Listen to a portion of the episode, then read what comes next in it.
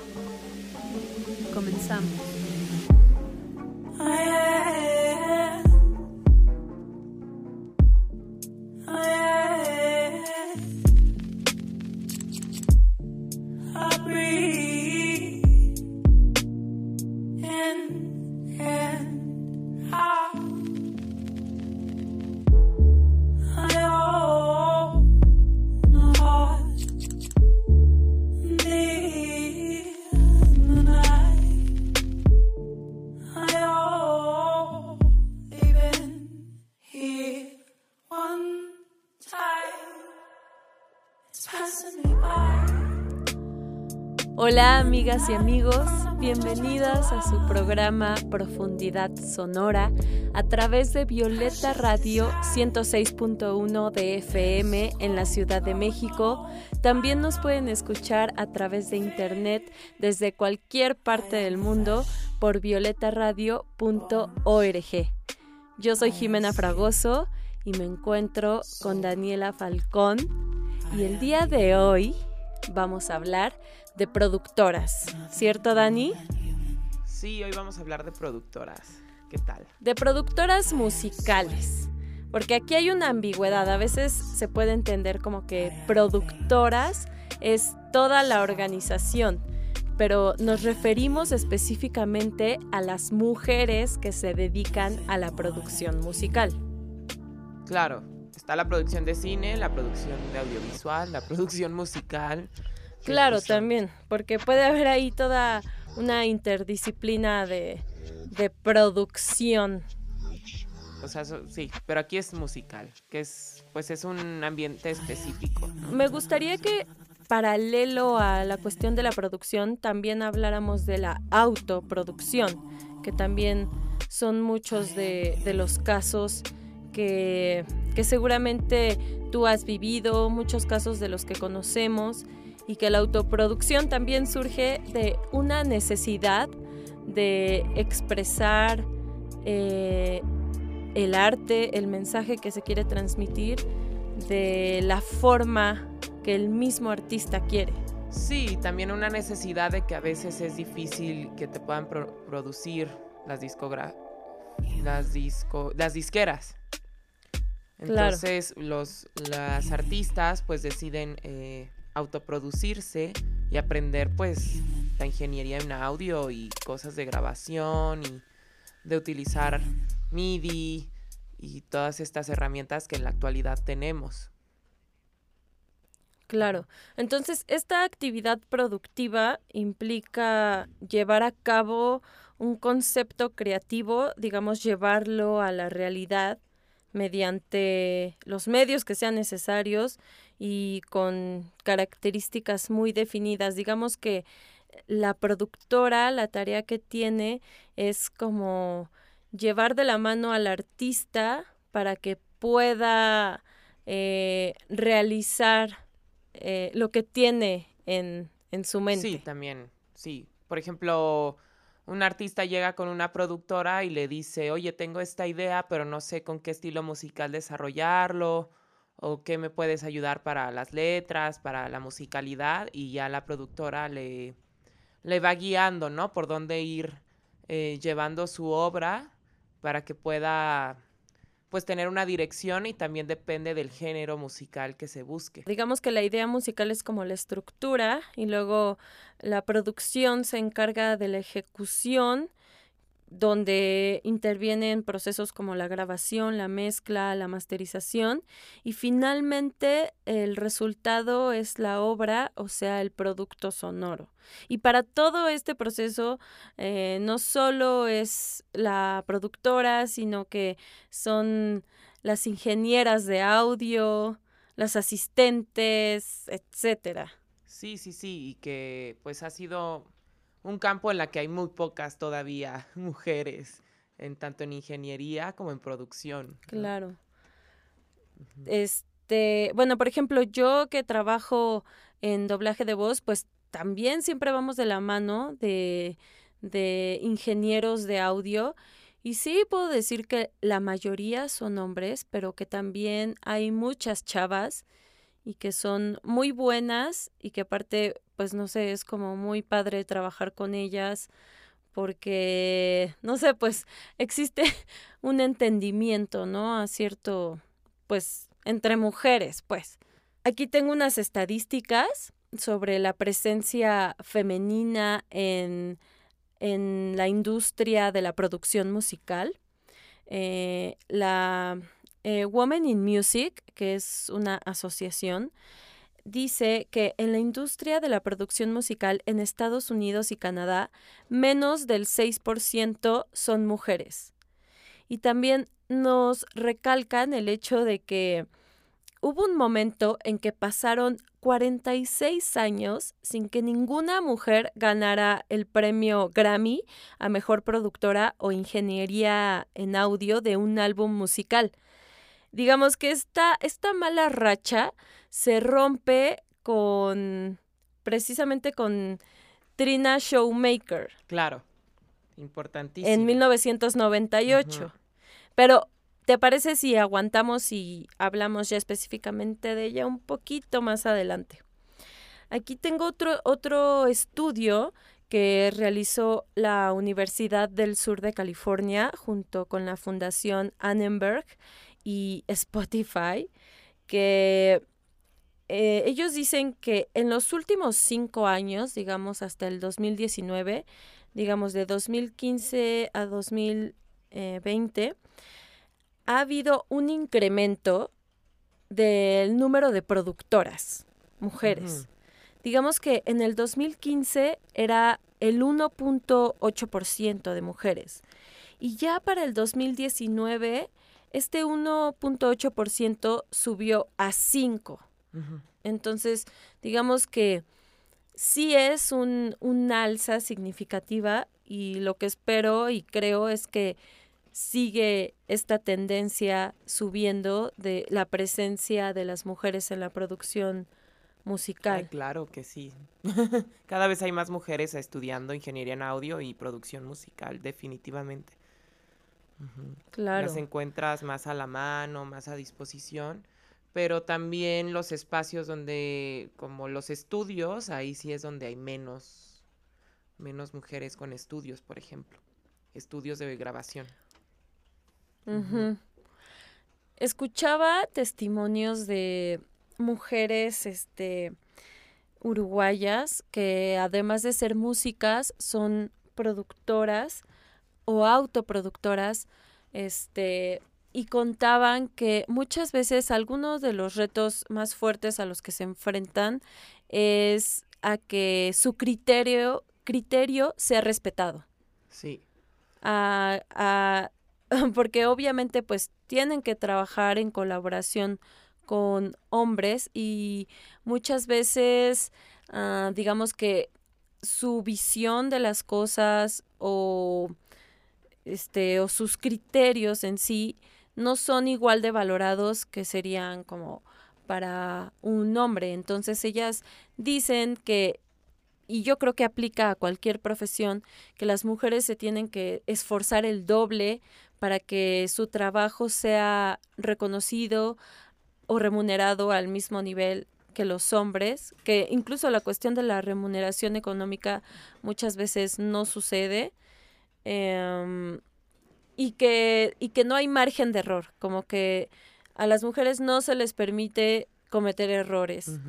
Entonces, sí es, sí es una cuestión muy fuerte y esto que dices de las casas productoras o los sellos discográficos más, más importantes, digamos que es donde más arraigada encontramos esta estructura patriarcal de, del productor sentado en, en una silla, en una oficina súper lujosa, diciendo arbitrariamente quién sí y quién no, quién sí entra y quién no. Como que una posición de poder muy fuerte. Sí, sí, totalmente. Y como en muchos escenarios de la música. Pero me parece interesante porque a nivel, pues creo que la gente que produce, pues al final tiene cierto poder sobre incluso la masa, la gente. Em, es como como la analogía de la dirección de orquesta que decíamos en otros programas, pues es como un espacio de poder en el que ahí al patriarcado no le sigue, le sigue haciendo ruido que una mujer llegue a esos lugares, por ejemplo. Es, es este, le es incómodo porque le cambia su estructura. Claro, yo creo que por eso tanto cuestionamiento y, tanta justificación, como que igual decían estas chicas en sus testimonios que muchas veces cuando ellas se autoproducían, siempre existía esta pregunta como de ¿quién te ayuda? Ah. ¿No? O sea, ¿quién está detrás de, esto? Y es como, no, es mi trabajo, es mi producto, es mi obra. Igual otra chica contaba eh, muy chido que ella este, se dedicaba a la música, pero que pues como no era una gran instrumentista y realmente nunca este, se dedicó tanto a ello, sino que la jaló más el lado de la curiosidad por los, por los programas de audio, de edición de audio y todo esto, pues digamos que ella... Eh, jaló más hacia este lado de la producción y a pesar de que sí ha producido su propia música, para ella era maravilloso que la habían contratado, ¿no? Que ya había tenido su primer trabajo en la que la habían contratado para producir el disco de alguien más. Digo, eso, eso debe ser muy chido, ¿no? Como como productora, si tú te asumes como que ese es tu oficio, tener que tomar todas esas decisiones, porque justamente la producción conlleva toda una serie de decisiones. Sí, no, totalmente, sobre, claro. Sobre el ensamble, sobre los niveles, un buen, un buen de decisiones. Sí, y por ejemplo en el caso de show, eh, de otra productora. y, otra productora que es este, Catherine Marks, pues ella ya le produjo a, bandas que son más famosas, ¿no? Como The Killers, como Manchester Orchestra, como Wolf Alice. Y pues como tú dices, me imagino que ya cuando podían, estas mujeres pudieron producirle ya bandas que pues eran algo famosas pues era un logro para la historia de las mujeres en la música, ¿no? Claro, sí. Otra, otra cosa que me gustó mucho que contaban estas chicas uruguayas era que uno, como artista, tenía, debía tener claro cuál era su, sus gustos y su estilo para que los demás, digamos ya en un plano colaborativo, para que los demás pudieran entender qué es lo que quería. Y creo que también aplica a la parte de la producción. Una productora debe tener muy claro cuál es el estilo, cuál es el resultado que busca. Claro. Sí, totalmente para pues también el público al, al que se va dirigido. Puede ser una productora desde pues mm, música con tintes experimentales, música clásica, rock, indie, eh, pop, depende de qué, a qué dirección va, va el resultado que se quiere, ¿no? Con, el todo de la música, desde las letras. hay veces que si la letra no es suficiente y pues la música está bien, pero pues la letra no dice nada, pues tenemos resultados, no sé, como, como cierta música que solamente se escucha y ya, y que también es parte de los productores que dirigen a la masa, que nada más le dan pues una música sin, sin fondo, ¿no? Sin contenido. Y esto también ha sido un fenómeno que ha surgido a partir de las producciones pues patriarcales que vivimos en el día a día y que deciden cuál es qué es lo que hay que escuchar, ¿no? Para tener a la sociedad pues manipulada. Sí, algo también que escuché cuando estaba haciendo mi investigación y que me pareció súper interesante era una de estas chicas que se auto autoproducía su música decía que a ella, ella prefería producir su propia música porque de esa forma ella podía decidir eh, cuestiones estructurales como no querer poner el bajo de fondo.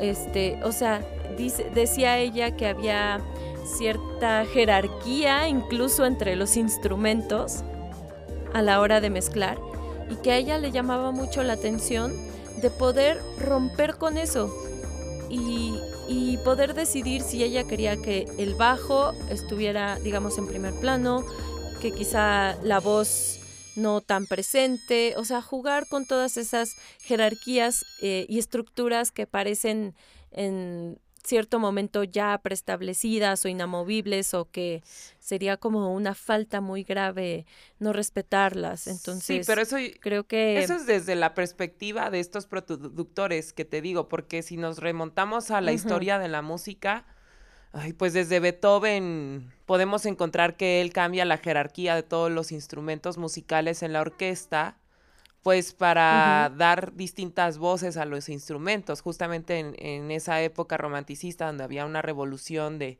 hacer distintas las composiciones musicales, pues él es el primero que cambia los, los em, en dónde están ubicados los instrumentos y, qué papeles darles, ¿no?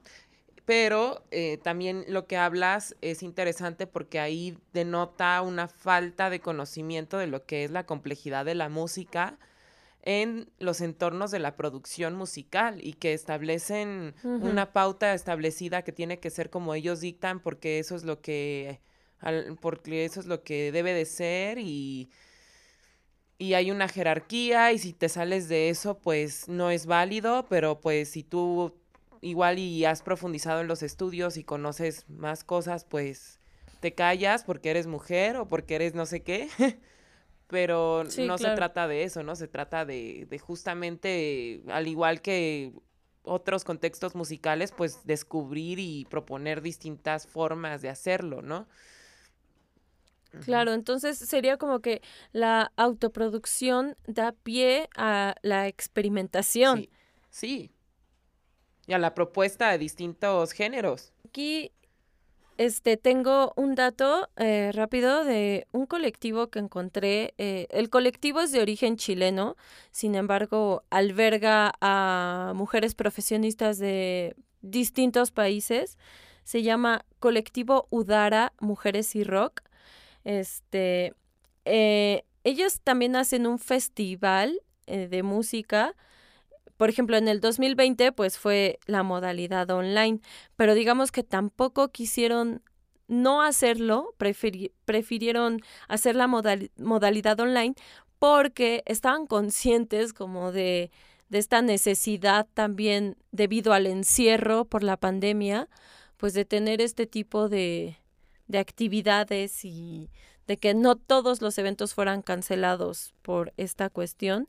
Y por ejemplo, eh, este colectivo alberga este, a productoras musicales, ilustradoras, managers, sonidistas, locutoras, y lo que hacen son, bueno, obviamente música, talleres y con conversatorios donde pues comparten experiencias eh, en sus ámbitos específicos, pero que a final de cuentas es interdisciplinario, porque son como distintos oficios, eh, distintas tareas de un mismo medio, que es el medio musical, porque pues también la ilustración, aunque no lo creamos, también tiene que ver, o sea, toda la cuestión de, del arte, digamos, de un álbum, pues ahí también están súper involucradas las ilustradoras. Forma parte ya de lo que se lo puede decir disquera, todo esto. Y pues ellas lo hacen de una forma, pues me imagino, como más horizontal. Y, deciden entre todas, eh, pues, pues qué dirección llevarle a la estética, a la propuesta estética de todo el trabajo. Sí, me pareció interesante. Te late si entramos de una vez a hablar de las mujeres, de las mujeres productoras. Mira, la, la más antigua que yo encontré fue Cordell Jackson. Ella nació en 1923 y murió en 2004. estadounidense. Manejó géneros como el rock, el country, el garage rock y creo que su fuerte fue el rockabilly. Ella fundó eh, Moon Records Label en Memphis en 1956. Ah, bueno, junto a ella también está Ethel Gabriel, que de hecho nació antes, ella nació en 1921 y murió en marzo de 2021, o sea, tiene como un mes que falleció. Ella es este fue productora y ejecutiva discográfica y trabajó por 40 años en el sello RCA Victor, donde produjo más de 2.500 álbumes musicales. Wow, sí, No, la conocía. Sí, trabajó como loca toda su vida. También encontré a Sylvia Robinson. Ella nació en 1935, falleció en 2011.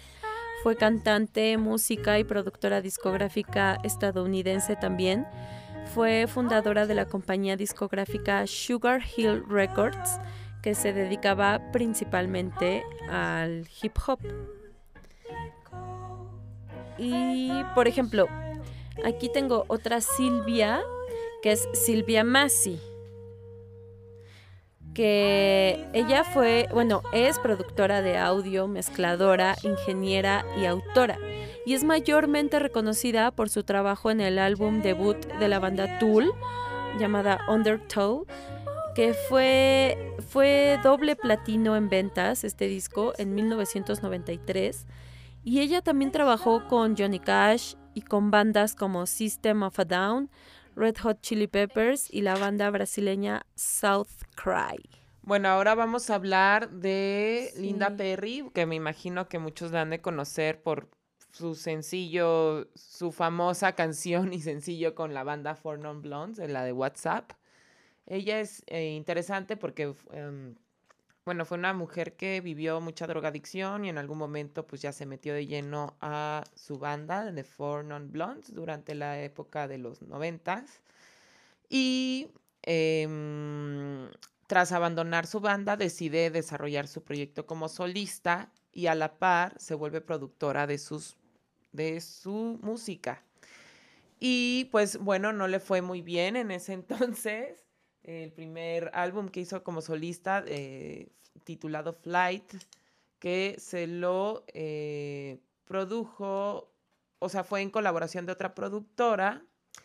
Eh, no le fue muy bien, pero en 1997 desarrolla la producción de...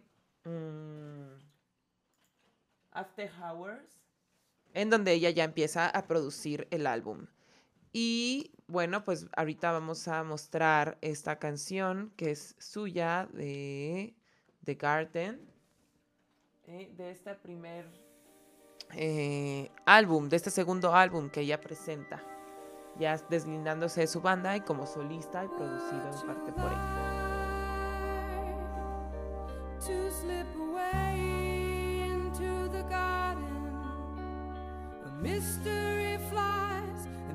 magical vines twist and turn inside your mind. It's a blast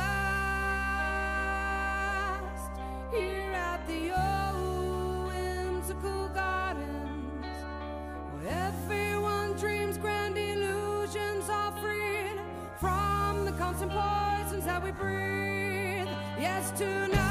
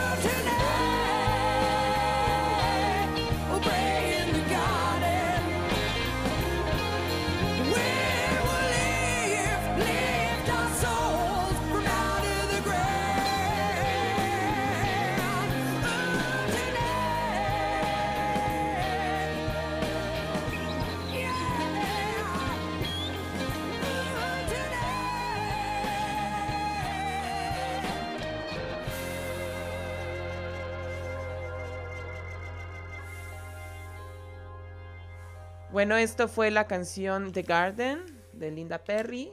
Y bueno, cabe resaltar que después de que ella produjo este álbum y que hizo su carrera solista, a partir de, de los años 2000 empieza a hacer producción, pero para otras músicas y ya se quedó ahí.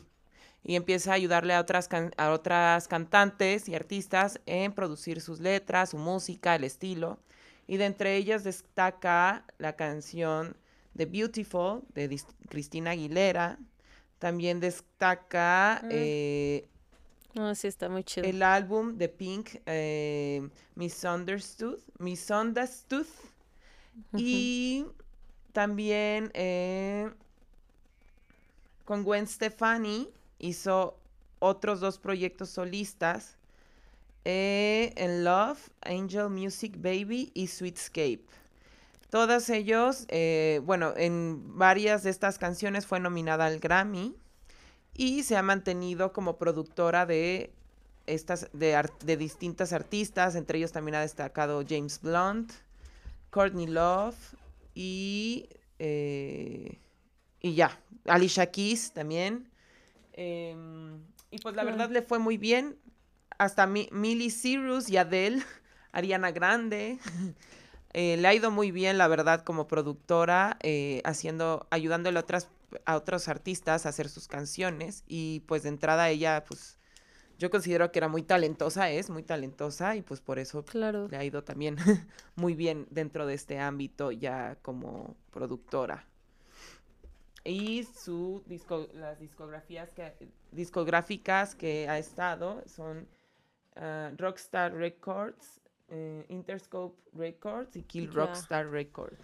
Es súper interesante cómo a veces, o la mayor parte del tiempo, música que consumimos o música que nos gusta, no sabemos quién está detrás exactamente. O sea, conocemos al artista muy bien, pero digamos que solo es, solo es la fachada, solo es el frente de todo eso que hay detrás. Entonces, está muy loco como algo que nos gusta, algo que consumimos. Eh, por ejemplo, estas productoras lo, lo determinaron, literalmente. O sea, ellas le, le dieron ese estilo y le dieron ese toque que, que igual me gusta pensar a veces cuando estoy escuchando música, como imaginar todo el trabajo que hubo detrás, no solo, no solo de producción, sino la ingeniería en audio. Eh, es todo un mundo fascinante. Y esta cuestión igual como de, de los programas de edición de audio, que, que son súper complejos. Claro.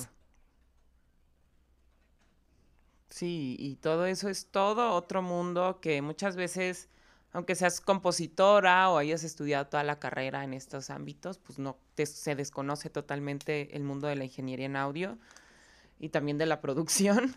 Este, por ejemplo, la cantante LP antes de volverse famosa, pues le compuso a las letras y canciones a muchos artistas y no lo sabemos, ¿no?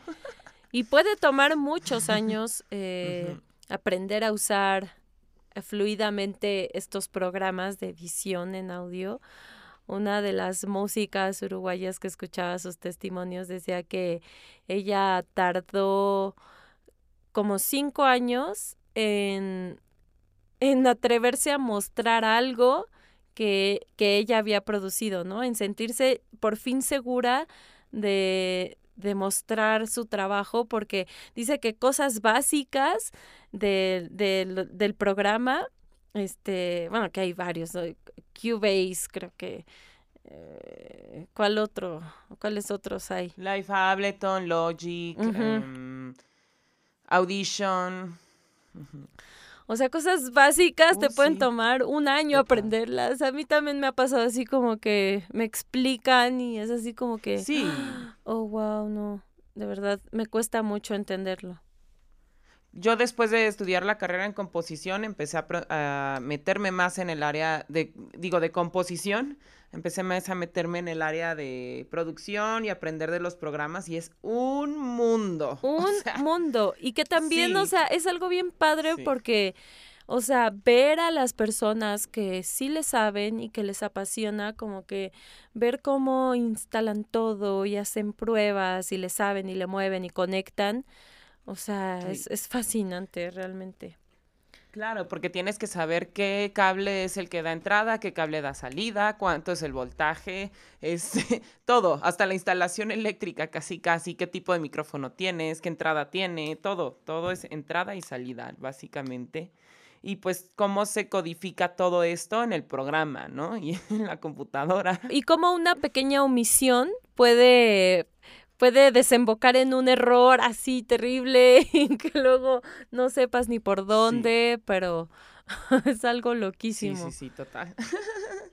o por ejemplo, cuando el, el artista, el músic, la música o así la cantante o la banda no saben de producción musical y les toca a alguien que, que pues no está tan chido y les puede echar a perder toda su disco, eso está fuertísimo, ¿no? Exacto. Claro. Oh, por Dios. Mira, hablando así de, ingeniería en audio, eh, encontré una muchacha que se llama Leslie Ann Jones. Esta señora es ingeniera de grabación y ha sido ganadora de varios premios Grammy. Ella es directora de grabación y puntuación de música en Skywalker Sound de Lucasfilm, que supongo que es la productora de George Lucas. Este y sí, loquísimo, o sea, es una ingeniera. ¿Y diseño sonoro, me imagino? Yo, yo no tengo. Ajá, yo creo que sí. Porque esta cuestión de puntuación de música, no sé exactamente a qué se refiere, pero, o sea, creo que también teníamos que hablar de, de las ingenieras en audio, porque, pues definitivamente eh, llevan de la mano al artista. O sea, sí es Tal vez se podría hacer un programa de ingeniera en audio y otro de mm, de diseño, de diseño de películas, diseño sonoro de películas. Sí, totalmente. Es que son... Y compositoras de películas. Son como... que son cosas distintas. Sí, son como varios submundillos dentro de uno mismo, que es la producción audiovisual o musical, y entonces hay como ciertos recovecos y áreas y... Uf, es, es complejísimo y fascinante a la vez. Sí, por ejemplo, puede la ingeniera en audio puede ser la persona que solo graba, que está pendiente de que todo lo técnico salga súper bien. Claro. Y la productora es quien le da forma, ¿no? A todo, pues por su bagaje también musical. A veces hay productoras que no son totalmente músicas, pero pues tienen tanto bagaje musical, pues que tienen ya un oído y un gusto desarrollado que pueden, que pueden proponer también la música. No forzosamente tienes que ser eh, compositora, aunque pues sí te da un plus eh, también tener esas partes, pero todo se trata mucho de intuición, yo siento en esta parte, ¿no? De, que cómo es, cómo es la intuición musical, porque también he conocido gente que estudian composición, pero tal vez no se les da la producción. Claro. Porque no tienen como una intuición, yo creo que también del gusto general o no tan ensimismada, no sé, ahí hay algo también de la lógica de, la producción que es interesante porque también tiene que ver con algo psicológico. Claro, como de tener este colmillo de saber qué va a gustar más, qué le va a gustar más a la gente, qué puede tener más éxito comercial o saber traducir qué es lo que está necesitando el artista. Porque otra cosa que me parecía súper interesante ahora que investigué fue que decía una chica que también el artista debía tener muy claro su propio estilo y muy claro lo que quería para que si llegaba, digamos, el caso de que el productor o la productora se quisiera imponer, pero el artista no está de acuerdo, también el artista debe decir, ok, respeto tu posición de productora, pero esto no. O sea, esto no es mi estilo. Sí, sí, sí, eso es muy importante y por eso, justo cuando un artista sabe bien qué quiere decir, eh, pues surgen pues producciones auténticas, porque también se ha dado el caso de que pues llega gente que solamente no solo quiere que le produzcan y pues hasta le buscan un perfil, dicen, ay, tú tienes este perfil, entonces te vamos a poner aquí y vas a empezar a cantar esto y fírmame durante 20 años, soy dueño de tu vida. no. Y ya. bueno, esa es la, disco, la disquera que hace eso, ¿no? Las disqueras que manipulan a, jóvenes sobre todo y los llevan por los lugares que ellos quieren. Y que pues también productoras independientes hacen, buscan lo contrario, buscan buscar una diversidad de las propuestas. Claro. Y em, yo creo que el mismo artista, la misma persona que llega a producirse es porque estuvo investigando o haciendo o buscando su sonido como loca o como loco para poder llegar a eso que quieren expresar, que no forzosamente es un género ya establecido o, de alguien que le dijo que tenía que ser. Y pues ahí se dan estas este, autoproductoras, ¿no? Que ya en, desde 2000 2011, 2010 empiezan a gestar cada vez más, ¿no? Como el, ejemplo de Monk, Monk que te decía. Sí. Hace rato, que es una productora joven francesa que pues tiene un estilo que rosa con Björk, pero le mete también sus beats y está muy chida su propuesta. Claro, es como una cuestión también de respeto hacia la esencia de lo que quiere presentar el artista. Sí. Claro. Sí, y pues ya después de eso, pues te vuelves tú tu propia productora. Sí, totalmente. El artista que se convierte en su productora, ¿no? Como fue el caso de Linda Perry, que pues ella de ser una cantante de rock no estaba de acuerdo con, con lo que había y quiso pues producirlo. Claro. A mí uh, encontré unas preguntas que me parecieron muy interesantes como sobre respecto al sentido que tiene una obra, o sea, una producción sonora. Y es como, ¿cuál es el objetivo de esta obra? ¿Qué se quiere transmitir? ¿Qué mensaje o experiencia personal del artista hay detrás? O sea, como en general, ¿cuál es la motivación de esta, de esta pieza artística? Y creo que eso pues mantendría muy bien plantados los pies en, en, el producto artístico, o sea, lo que te digo de respetar la esencia, que no sea la cuestión de, no, pero es que no, no te puedes ver así o no te puedes expresar de tal forma porque entonces no vamos a tener el éxito comercial y monetario deseado. Eso. O como han habido también, eh, bueno, en, en, en México, por ejemplo, un pues las productoras ya más, más famosas y establecidas que pues hasta tienen una imagen, ¿no? Como que no cualquiera le producen.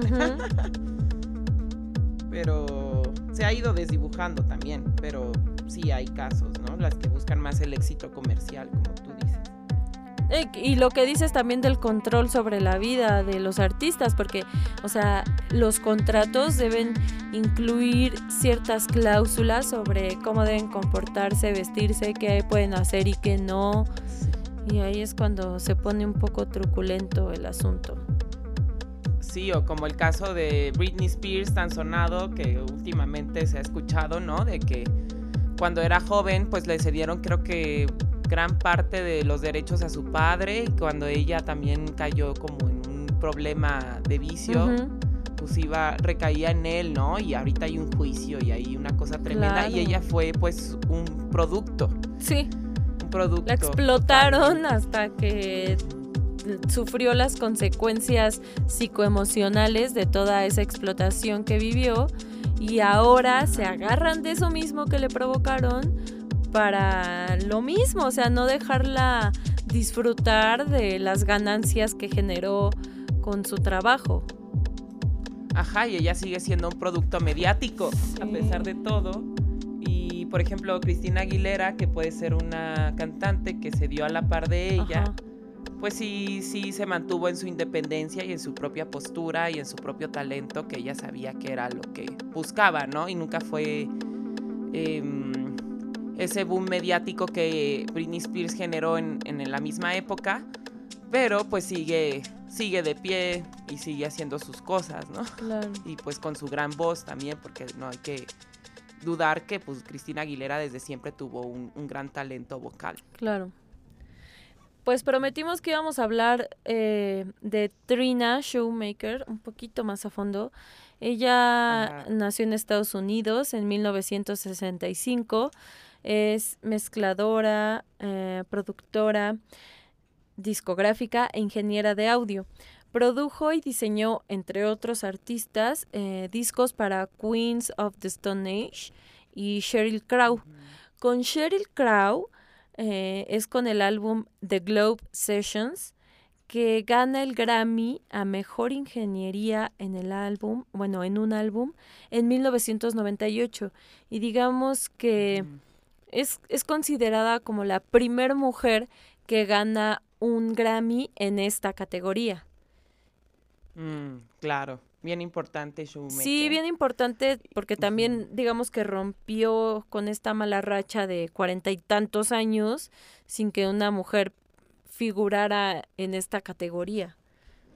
Sí, y también vi de ella de una entrevista que pues decía que para ella trabajar en el mundo de la producción musical era súper difícil porque tenía que adaptarse, adaptarse a los cánones de los hombres, a los chistes, a las formas que ellos tienen y pues ella no cuadraba ahí, pero pues tenía que fluir en eso y desarrollarse un personaje casi casi para poder aguantar todo ese mundo, ¿no? Que muchas veces eh, como mujer siendo música es bien complicado porque pues ellos dan por sentado que tú ya te adaptas a ese mundo y, y no saben que pues tú tienes otra cosmovisión totalmente... Bueno, es que lo digo en el contexto del, del, que yo he estado, pues que puede ser que una tiene pues otras formas de hacer las cosas y a veces solamente se quedan calladas las mujeres, ¿no? Como que solo, solo van ahí eh, a la espalda de lo que ellos creen que eh, debe de ser la forma y que es normal para ellos porque no se contextualizan de otras formas.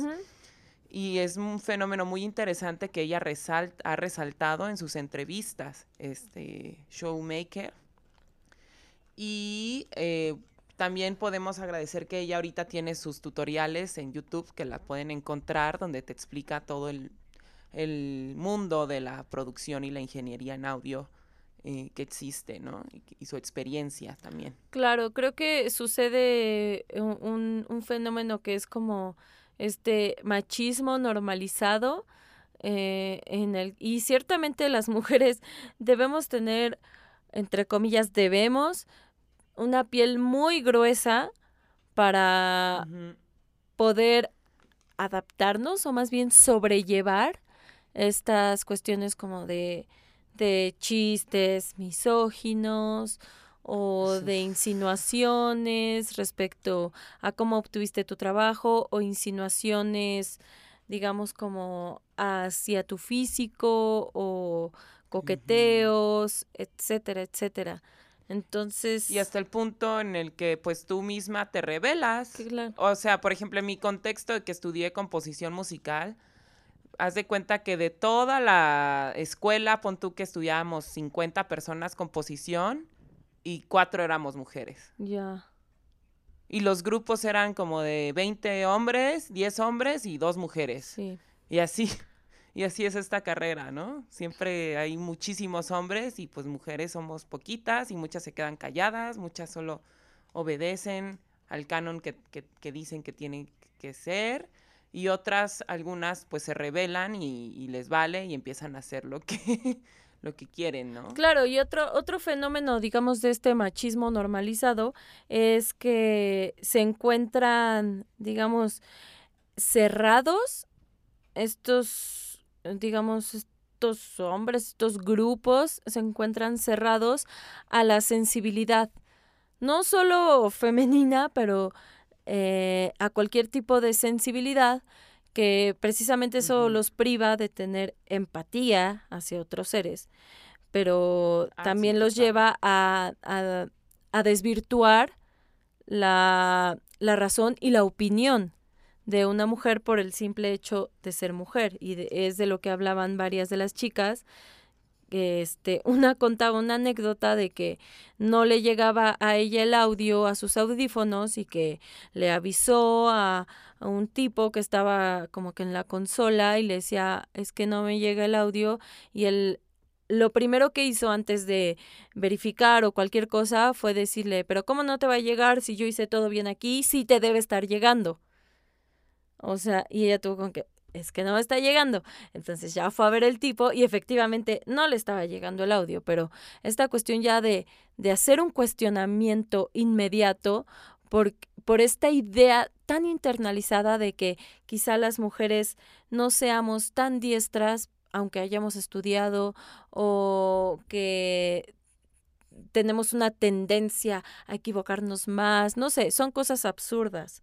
Pero bueno, espero que que ahorita eso ya, ya se esté dejando en el pasado y, se esté abriendo más eh, este campo y se estén generando ambientes laborales más amables para las profesionales, ¿no? De la música. Sí, y se está abriendo, se está abriendo cada vez más y también pues a través de estas mujeres que deciden juntarse, porque de otra forma, sin, sin juntarse y sin hacer cosas distintas, pues no se, no se visibiliza eh, otras posturas y no se diversifica todo, todos estos, este, estas formas de crear y de, y de acercarse a la música y a la producción. Creo que tenías otras mujeres, Dani, de las que nos querías platicar. Bueno, una es eh, que ya había mencionado a Mon, Mon Ella es una productora independiente eh, de origen francés-español y sus géneros son entre electrónica, música experimental, también es compositora, cantante y productora. Su nombre eh, real es Camille Hedwin, y ella pues realmente su, bueno, o sea, lo que he escuchado de ella me remonta un poco a Björk, que pues bueno, Björk también es, pues es todóloga, y me parece muy interesante su, su, música. Y otra persona que me encontré, eh, también productora y cantante, pero esta tiene un origen iraní, que pues bueno, dentro del contexto iraní me imagino que ha de ser todo un mundo ser mujer y, y cantar y producir y hacer música, que se llama Sebdalisa. Sebdalisa hace una crítica a pues a lo que es ser mujer eh, en su contexto. Lo puedes, eh, se puede ver en su video llamado Human. Y em, no, la, apenas la, la, encontré, pero me parece muy bueno de que pudiéramos nuestras escuchas y nosotras mismas poderle echar un ojo a estas dos mujeres eh, que dentro, pues, pues una tiene un contexto como internacional también, eh, y Svedaliza, em, pues su contexto de, de provenir de, de, este país que es Irán, con tanta con tantos temas en torno a lo que es ser mujer en general. Kaya Bonet es otra cantante, productora y multiinstrumentista de Los Ángeles. Ella toca el violín, el saxofón, la viola, la flauta, la guitarra y hace géneros de soul, R&B, funk y jazz. También me pareció, me parece muy buena, tiene una voz increíble, se pone a cantar mientras toca y aparte produce sus, sus, mm, sus canciones. Eh, también vale mucho la pena y todas ellas las encuentras, también puedes encontrar a muchas sobre mujeres músicas en una página de internet que se llama mujeresymusica.com. Puedes encontrar eh, títulos y autoras de todo el mundo que están haciendo música en la actualidad y, que, bueno, y no solo en la actualidad, de todas las épocas, de todo el mundo y me parece muy interesante esta página porque puedes encontrar material de todo lo que puedas en relación a las mujeres y la música. Genial. Yo encontré en Spotify una lista que se llama Pura Party, o sea, como de pura fiesta. Ella es de productoras latinoamericanas y digamos que son puras canciones eh, realizadas por mujeres y así como que en una onda muy electrónica y locochona y me gustó bastante. Y respecto a las chicas que estuve mencionando, eh, músicas y productoras uruguayas, a ellas las escuché en un podcast hermano de este programa eh, respecto a que tratan también temas de música. Es un podcast uruguayo que se llama Cadencia.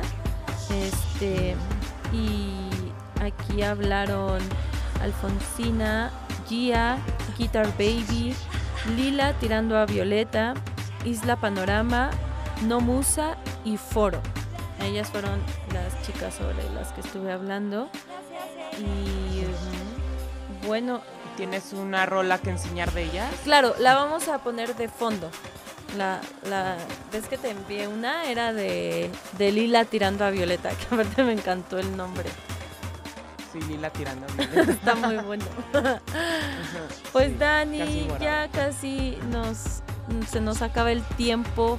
¿Hay algo más que quieras decir? ¿Algo rápido que nos quieras contar sobre tu experiencia autoproduciéndote, con los proyectos que has tenido con otras mujeres? ¿Qué onda ahí? Pues bueno, em, yo he estado más desde el ala de la composición. Eh, ahí pues fue toda una historia y recorrido de poder hacer valer mi trabajo desde la performatividad y el cuerpo dentro de las academias y pues mucho revelarme ante todo hasta que llegué como anteriormente te comenté con, con esta Jennifer Walsh que es todo un personajazo.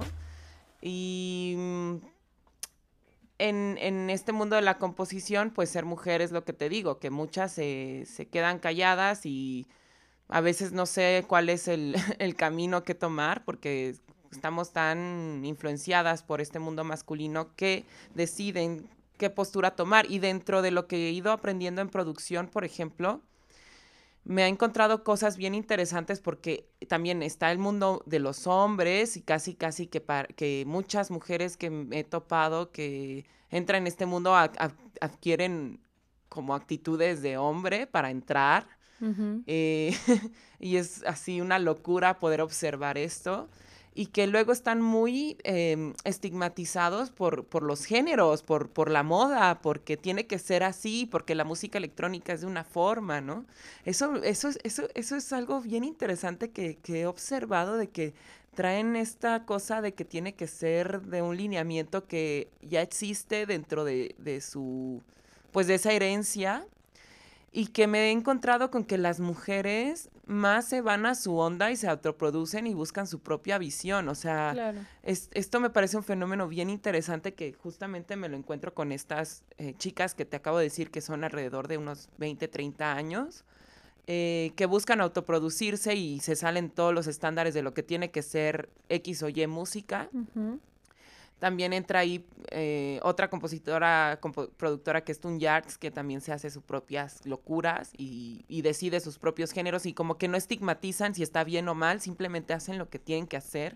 Y siento que en el mundo de la música eh, de producción o de electrónica o esto de los hombres, pues hay como un, un deber ser algo, una línea que tienes que seguir, porque si no sigues esta línea no sabes y, y te desprecias y no sé qué. Y realmente creo que eh, la diversificación que hay a través de las mujeres abre el panorama, como en todas las músicas, como lo, está, ha estado ocurriendo en los últimos 20 años. Y mm, yo creo que está muy bien porque no hay que segmentar las cosas a que tienen que ser de una forma porque fulano o mengano lo dijo, sino hay que abrirse a las posibilidades de creación y de autoexpresión que es muy necesario y que hace falta en este mundo. Yo creo que va más por ahí, buscar otras formas de expresión y no seguir segmentados a lo que tiene que ser porque la moda es de una forma y porque fulano dijo y porque esto ya pasó y porque esto es lo que hacían hace no sé cuánto y ahorita tiene que ser esto y hace cinco años estaba haciendo otra cosa. Está muy segmentado y yo creo que tiene que ver con esta visión patriarcal de, de, que algo más está arriba.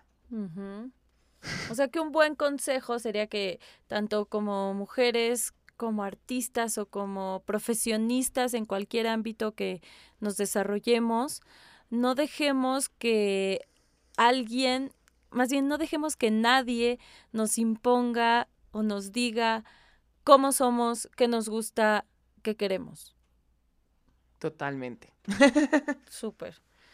Sí, y, tener intuición y buscar tu propia expresión y, lo que tú quieras expresar es válido y, y, cuando es algo es auténtico se nota y creo que eso es lo más valioso de poder apreciar en cualquier manifestación artística, musical, estética, lo que sea. Claro, oye Dani, y más allá de tener intuición, escucharla, porque a veces la intuición está ahí gritándonos, gritándonos y no la escuchamos. Me ha pasado una que otra vez en la vida y es así como, ahí estaba la intuición, solo que no supe escucharla. Claro, también ha pasado en casos personales y sí, escuchar a la intuición. Aprender a escuchar. Por eso el, lema de este programa es escucha abierta. Estar abiertos a, a escuchar nueva música, nuevos, nuevas voces, nuevos horizontes.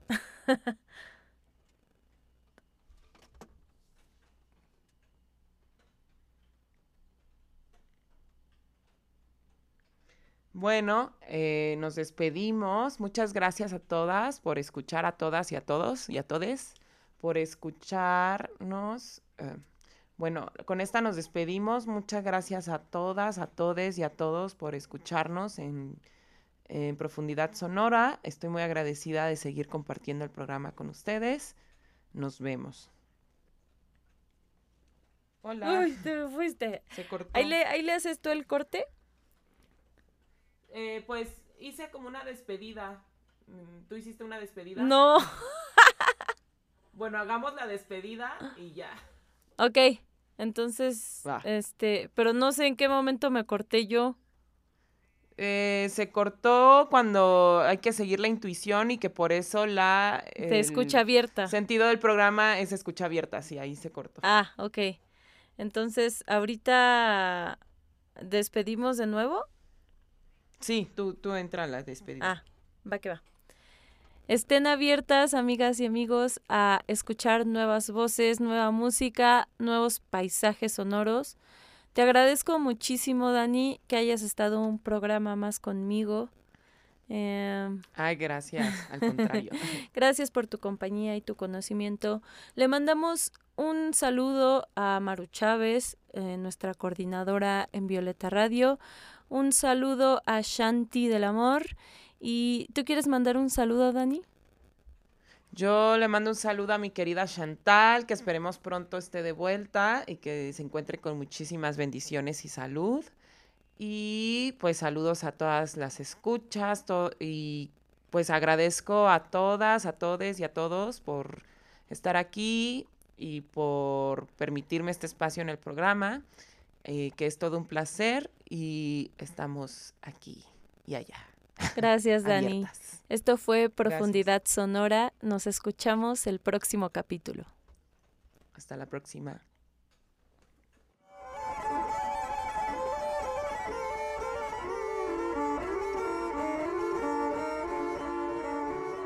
Nos escuchamos la próxima semana. Mientras tanto, mantengan su escucha abierta.